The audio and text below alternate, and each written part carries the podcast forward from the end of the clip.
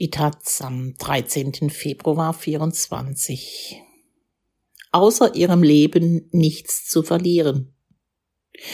Die junge Generation der Palästinenser im Westjordanland sieht kaum politische Perspektiven mehr. In der Stadt Jenin sprechen vor allem die Waffen. Aus Jenin Mirko Keilbert die 40 Kilometer von Nablus nach Jenin waren früher in einer Stunde zu schaffen. Abed Kisini schaut, wie immer, wenn er dieser Tage in seinen Wagen steigt, in eine der vielen Telegram-Chat-Gruppen auf seinem Smartphone. In den sozialen Medien teilen Palästinenser im Westjordanland Neuigkeiten über Kontrollpunkte oder Razzien der israelischen Armee oder Zwischenfälle mit Siedlern. Aus Jenin kommen, wie so oft, schlechte Nachrichten. Die Landstraße in den äußersten Norden des Westjordanlands ist gesperrt. Warum die israelische Armee dort niemanden durchlässt, bleibt an diesem Tag unklar.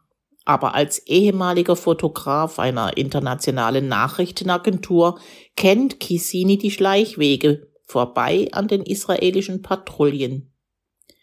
Die Routen im Westjordanland zu kennen, ist nicht nur für Journalisten überlebenswichtig, sagt er. Für uns Palästinenser birgt jede Fahrt ein gewisses Risiko. An einem einsamen Kontrollpunkt kurz vor dem Ortseingang von Jenin stehen fünf Soldaten und winken die Reisenden nach einem Blick in den Wagen wortlos durch. Seit dem 7. Oktober gibt es zwischen der Armee und uns praktisch keine Kommunikation mehr, meint der 58-jährige Kisini.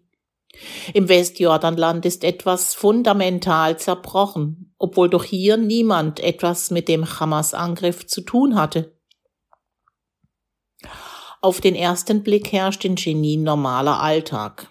Stockend schiebt sich der Feierabendverkehr durch die 40.000 Einwohnerstadt Fliegende Händler bieten den Vorbeifahrenden schreiend ihre Waren an. Doch mit Anbruch der Dunkelheit versuchen die Familien in Eile ihre Einkäufe in den vielen mit grellem Neolicht erleuchteten Läden zu erledigen. Fotos von jungen Männern kleben an den Häuserfassaden. Die Texte unter den Porträts preisen sie als Verteidiger der Stadt, gefallen als Märtyrer. Viele sind kaum volljährig und halten große Automatikwaffen in den Händen. Sie starben durch Kugeln der israelischen Armee. Sie sind die neuen Ikonen der palästinensischen Jugend, erklärt Familienvater Abed Kisini. Er schaut besorgt auf die von Händlern angebotenen Halsketten mit Porträts der toten Kämpfer im Miniaturformat. Zuvor hätte die palästinensische Jugend mehrheitlich vor einer Playstation oder Xbox gesessen, sagt der Familienvater. Oder hätte Popstars angehimmelt. Sie hatten Interessen wie Gleichaltrige in Seoul oder Berlin, sagt er. Viele haben mittlerweile andere Idole. Seinen 18-jährigen Sohn hat Kisini selbst vor ein paar Wochen zu seinem Bruder in die USA geschickt.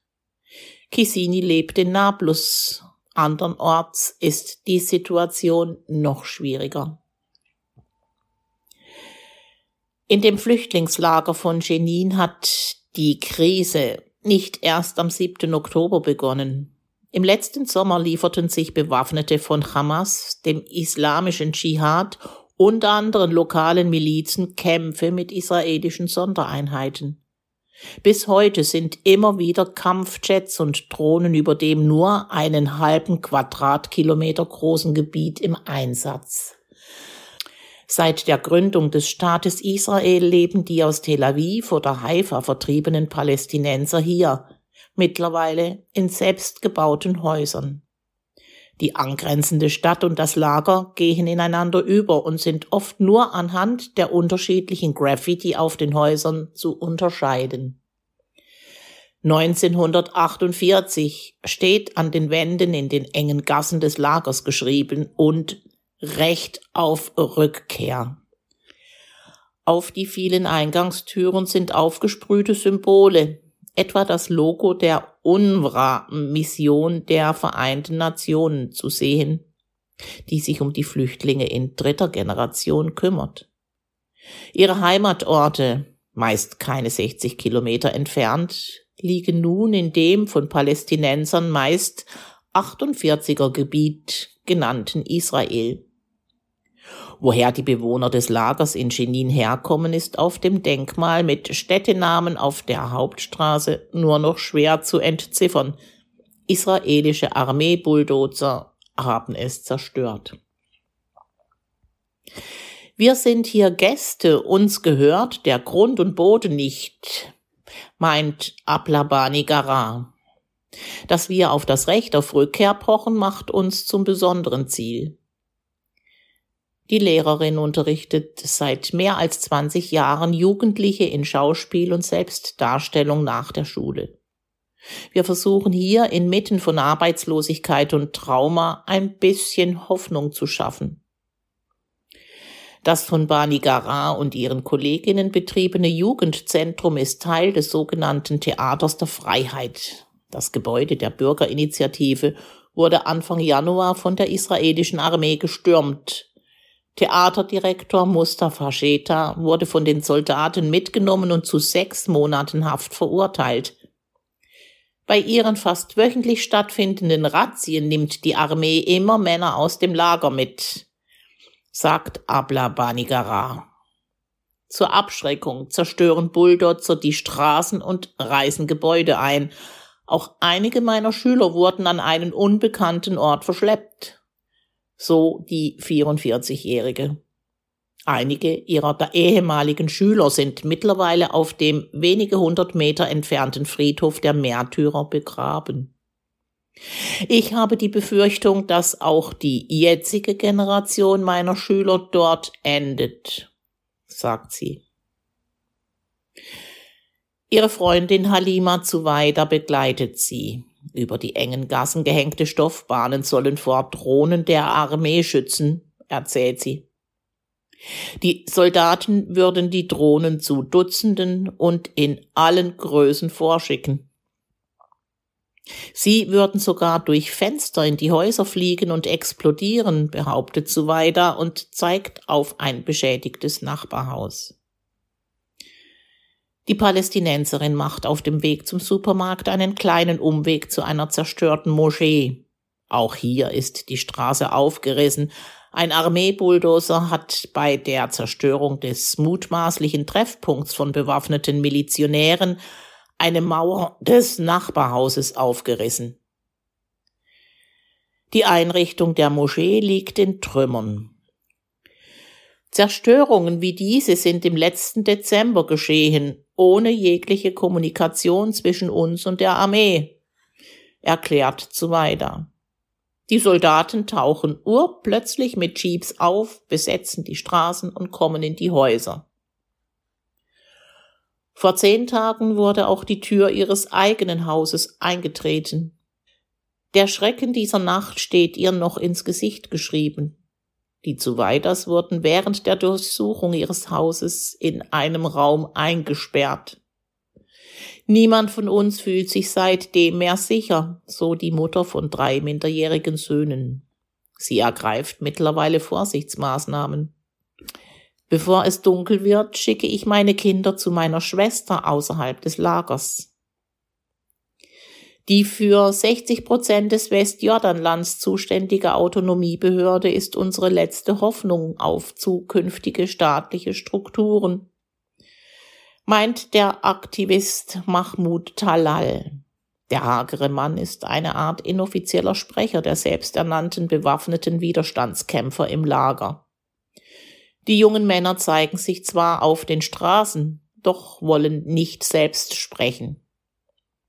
Israel zahlt der Autonomiebehörde von Mahmoud Abbas als Strafmaßnahme nur noch 60 Prozent der ihr zustehenden Steuernahmen aus klagt Talal. Damit hüllt sie ihre eh schon schwache Autorität endgültig aus. Die wirtschaftlich prekäre Lage im Lager sei seit dem 7. Oktober hoffnungslos, bestätigen viele Bewohner. Die Razzien und die Armut haben dazu geführt, dass sich die bewaffneten Gruppen in Jenin erstmals zusammengetan haben, berichtet Mahmoud Talal. Die Bewohner des Flüchtlingslagers unter Pauschalverdacht zu stellen, führt automatisch zu einer Spirale der Gewalt, so Talal. Vielleicht ist das ja auch das Ziel der Israelis. Der 47-Jährige fürchtet, ähnlich wie die der israelische Verteidigungsminister Joachim Galant, das Pulverfass Westjordanland könne bald hochgehen. Nur sehen beide die jeweils andere Seite dafür verantwortlich. Der Zünder liegt in Jenin, so Talal. Auf dem Friedhof der Märtyrer hält Talal vor dem Grab eines Freundes inne. Hunderte junge Männer, kaum einer wurde älter als Mitte zwanzig, liegen hier begraben. Fahnen und Insignien militanter Gruppen, Koransuren und Porträts mitsamt Handfeuerwaffen aller Art schmücken die Gräber der Märtyrer. Das Symbol der Lage im Westjordanland wurde in den letzten Wochen ein Überwachungsvideo aus dem Krankenhaus oberhalb des Flüchtlingslagers. Zu sehen ist, wie ein als Ärzte, Krankenschwestern und Patienten getarntes Einsatzkommando der israelischen Sicherheitskräfte um fünf Uhr morgens in das Ibn Sina Krankenhaus stürmt. Kurz darauf exekutieren die Angreifer drei im dritten Stock schlafende Palästinenser mit schallgedämpften Waffen. Nach zehn Minuten ist das lautlose Killerkommando wieder weg. Unterhalb der Klinik im Flüchtlingslager von Jenin durchkämmten Suchtrupps, wie so oft in den letzten Wochen, mit gepanzerten Militärjeeps die Gassen und nahmen Verdächtige mit. Auf Tiefladern mitgebrachte Bulldozer rissen den Asphalt der Hauptstraße auf.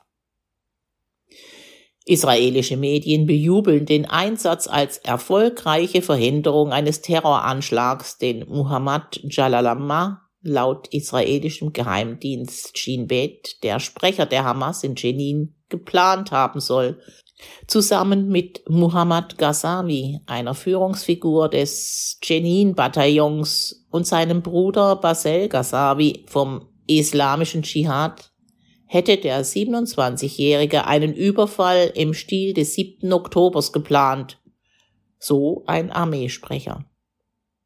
Doch in Jenin halten viele die drei für rechtmäßige Verteidiger des Flüchtlingslagers gegen die Razzien der Armee.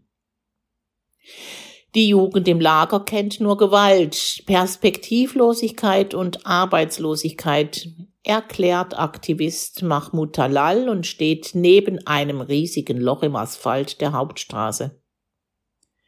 Er zeigt auf seinem Smartphone Fotos, die ihn in Uniform und mit Waffe während der zweiten Intifada im Jahr 2002 zeigen.